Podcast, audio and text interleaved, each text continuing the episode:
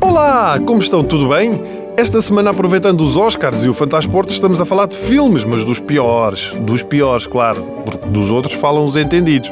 Ontem abordámos aqui esse grande êxito, A Casa de Cera. Hoje vamos falar de Iron Sky, de 2012. Iron Sky, bom nome, podia ser James Bond. A história é completamente verossímil. Isto podia acontecer, reparem bem. O que é que é esta história? Nazis que vêm da Lua. Hã? É ou não é espetacular? Eu já pensei em muitas coisas que pudessem vir da Lua. Calhaus, extraterrestres, restos de satélite, nazis. Não está na lista. Contando melhor a história, como é que isto se passa? Em 1948, os alemães perdem a guerra e fogem para a Lua, onde montam uma base e ficam lá escondidos. Mas em 2018, dois astronautas passeiam pela Lua, ou melhor, por um cenário horrível da Lua, tudo em pano verde, não é? Quando se deparam com um quartel-general nazi.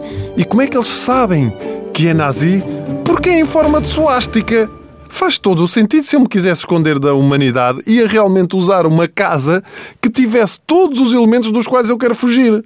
Qual ninho de vespas? Os nazis lunares ficam irritados por terem sido descobertos e contra-atacam. Idiota? Sim. Irreal? Talvez não, já que há teorias que defendem que sim, os nazis estiveram na Lua no fim da Segunda Guerra Mundial. Desta é que vocês não estavam à espera, pois não?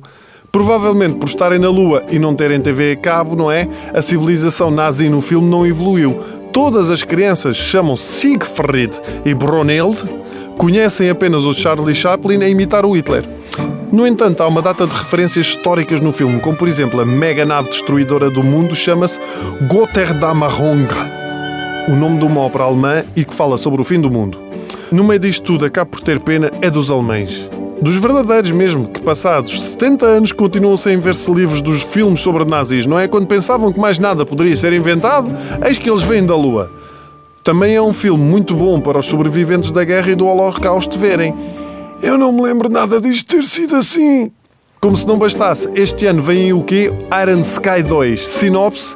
20 anos depois deste evento, o resto da raça humana foi viver para a base lunar nazi. A Terra foi destruída por uma guerra nuclear e a hipótese de sobrevivência está em derrotar um réptil ancestral e seu exército de dinossauros. Ah, muito melhor.